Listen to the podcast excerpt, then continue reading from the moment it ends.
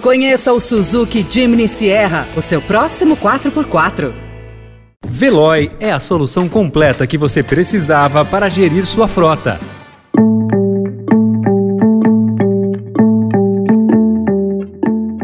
Olá, seja bem-vindo, seja bem-vinda. Começa agora mais uma edição do Notícia no seu Tempo. Esse podcast é produzido pela equipe de jornalismo do Estadão para você ouvir em poucos minutos as principais informações do jornal.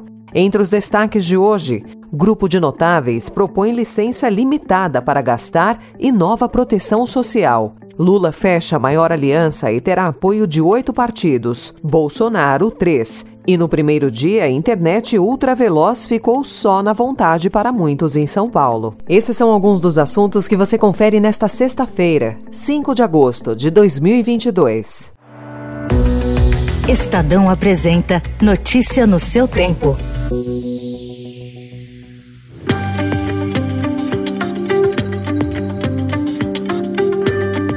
Um grupo de especialistas divulga hoje um plano com propostas para o próximo governo. Chamado de Contribuições para um Governo Democrático e Progressista, o texto sugere a criação de um programa para ampliação temporária de despesas fora do teto de gastos e de uma nova rede de proteção aos mais vulneráveis, em substituição ao Auxílio Brasil. O texto também tem propostas de trabalho e previdência, reforma do Estado e simplificação tributária. O grupo dos seis é formado pelos economistas Bernarap, Pércio Arida, Francisco Gaetani e Marcelo Medeiros, pelo advogado Carlos Ari Sandfeld e pelo cientista político Sérgio Fausto. O texto foi entregue aos presidenciáveis, menos a Jair Bolsonaro.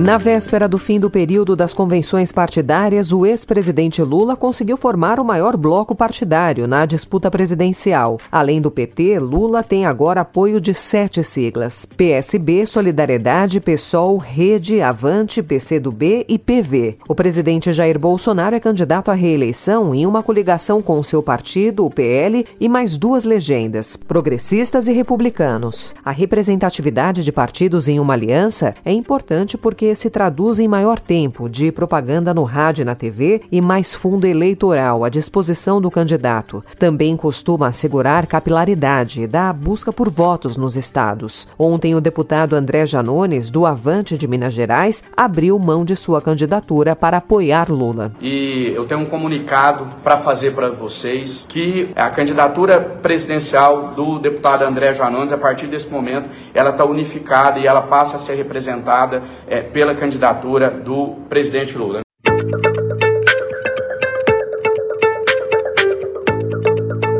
O Estadão também informa hoje que o empréstimo consignado a beneficiários do Auxílio Brasil, sancionado anteontem pelo presidente Jair Bolsonaro, não estabelece limite nas taxas de juros cobradas. A medida ainda precisa ser regulamentada, mas instituições financeiras já fazem pré-cadastros com taxas de até 86% ao ano. Procurados, Itaú Unibanco, Santander e C6 Bank informaram que não vão oferecer o consignado. O Bradesco afirmou que está avaliando, mas a princípio não deve operar recuperar a linha. O Banco do Brasil disse que analisa a possibilidade.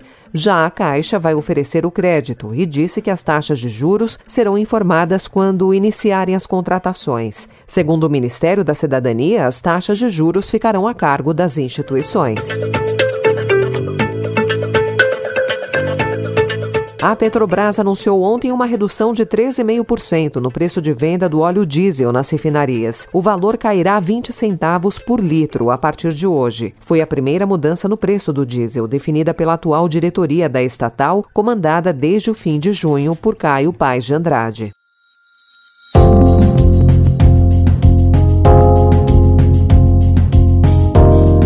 Prefeitura de São Paulo e o governo estadual paulista anunciaram medidas para enfrentar o surto de varíola dos macacos. Os planos incluem a preparação de maternidades para atender grávidas infectadas e orientações a professores para identificar casos suspeitos entre crianças. Até ontem haviam sido registradas no estado 1.298 infecções, a maioria na Grande São Paulo. A doença é mais comum em homens gays e bissexuais, 97% dos casos, mas o governo pondera que outros grupos também podem se infectar, como disse o secretário estadual de Ciência, Pesquisa e Desenvolvimento em Saúde, Davi Wipe, em evento sobre o plano de combate à doença no estado. Existe uma prevalência atual de um certo grupo, que é transitória. Daqui a pouco, todas as pessoas vão estar passíveis de contaminação. Por exemplo, nós estamos preocupados já da informação, nós temos casos de crianças, nós temos casos de mulheres grávidas, nós temos casos de mulheres e homens que moram nas ruas. Ontem, os Estados Unidos decretaram que o vírus é uma emergência em saúde pública, como fez a Organização Mundial da Saúde no dia 25. Visto para a entrada de cidadãos do Brasil no México voltará a ser obrigatório a partir de 18 de agosto. A mudança foi anunciada pela Embaixada do México e ocorre após nove meses, em que o país equiparou os brasileiros a outras nacionalidades, exigindo somente uma autorização eletrônica. Questionada sobre os motivos da mudança, a embaixada do governo mexicano não respondeu.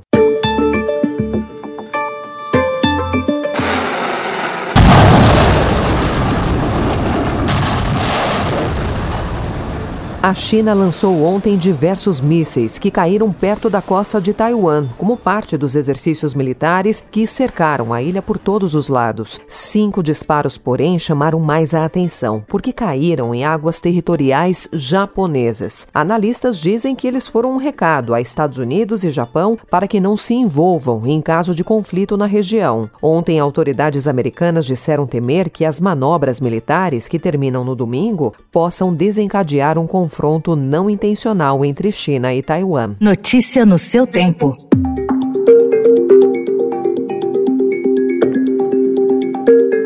Internet 5G estreou oficialmente ontem em São Paulo, mas nem todo mundo encontrou com facilidade o sinal ou atingiu velocidades muito superiores às obtidas com o 4G. O Estadão esteve nas avenidas Paulista, Faria Lima e Ipiranga e ainda no bairro de Pinheiros para testar as redes de duas operadoras, Vivo e TIM. As operadoras prometem velocidades de até 1 GB por segundo, mas em nenhum momento dos testes foi possível chegar perto dessa marca. O Estadão entrou em contato com as operadoras. A Vivo afirmou que não iria comentar, enquanto a TIM não respondeu até a conclusão desta edição.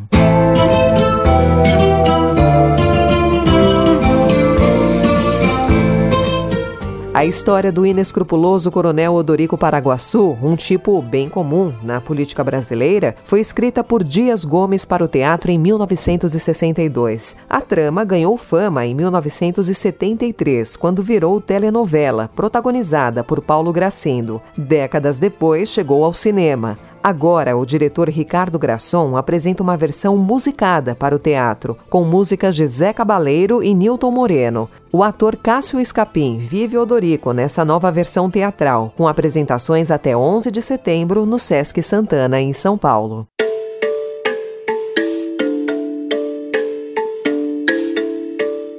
Essa foi mais uma edição do Notícia no seu Tempo, com a apresentação e roteiro de Alessandra Romano, produção e finalização de Mônica Herculano. O editor de núcleo de áudio é Emanuel Bonfim. Obrigada pela sua escuta até aqui e um excelente fim de semana.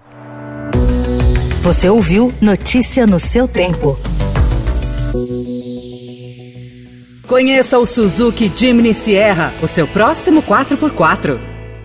Procurando a rota mais inteligente para gerir sua frota? Veloy é a solução completa que você precisa. Acesse veloy.com.br/empresa e descubra um caminho prático e eficiente para a gestão da sua empresa.